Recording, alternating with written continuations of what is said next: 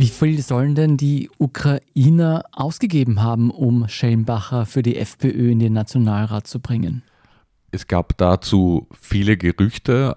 Es gab zum Beispiel einen Beteiligten aus dem Umfeld von Schellenbacher, der eine Provision einklagen wollte, weil er meinte, er habe diesen Deal vermittelt und der sprach von 10 Millionen Euro, die von der Ukraine an die FPÖ beziehungsweise an FPÖ-Spitzenpolitiker geflossen seien. Die Zahlen variieren immer. Mal ist die Rede von zwei Millionen in einem Plastiksackerl für Schellenbacher, mal eben die Rede von zehn Millionen. Aber alle, die da beteiligt gewesen sein sollen, bestreiten vehement, dass auch nur ein einzelner Cent geflossen sei.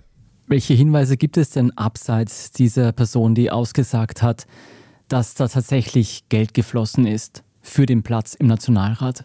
Also es bestreiten alle Beteiligten, dass Schellenbacher wegen Geldes in den Nationalrat gekommen ist. Man muss dazu sagen, dass aber schon sehr merkwürdige Vorgänge vorgefallen sind, die doch dafür sprechen, weil die FPÖ hat ja überraschend nicht so gut wie erwartet abgeschnitten bei der Nationalratswahl 2013 und Schellenbacher hätte eigentlich den Nationalrat nicht erreicht durch den Listenplatz, den er gekriegt hat und ganz wundersamerweise haben dann mehrere andere verzichtet auf ihr Mandat, bis Schellenbacher dann tatsächlich reingerutscht ist. Und die sollen auch verzichtet haben auf Anweisung der Parteispitze, heißt es.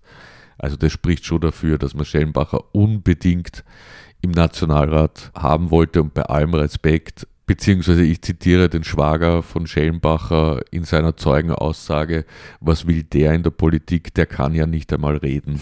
Also so hat man ihn auch im Umfeld wahrgenommen.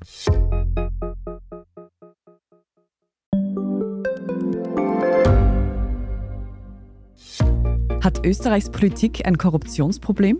Wie wird der Ukraine-Krieg enden? Und warum wird alles immer teurer? Ich bin Tobias Holub. Und ich bin Margit Ehrenhöfer. Wir stellen die brennenden Fragen unserer Zeit. Und die Standardredaktion liefert Antworten. Im Thema des Tages, Montag bis Freitag um 17 Uhr, überall, wo es Podcasts gibt.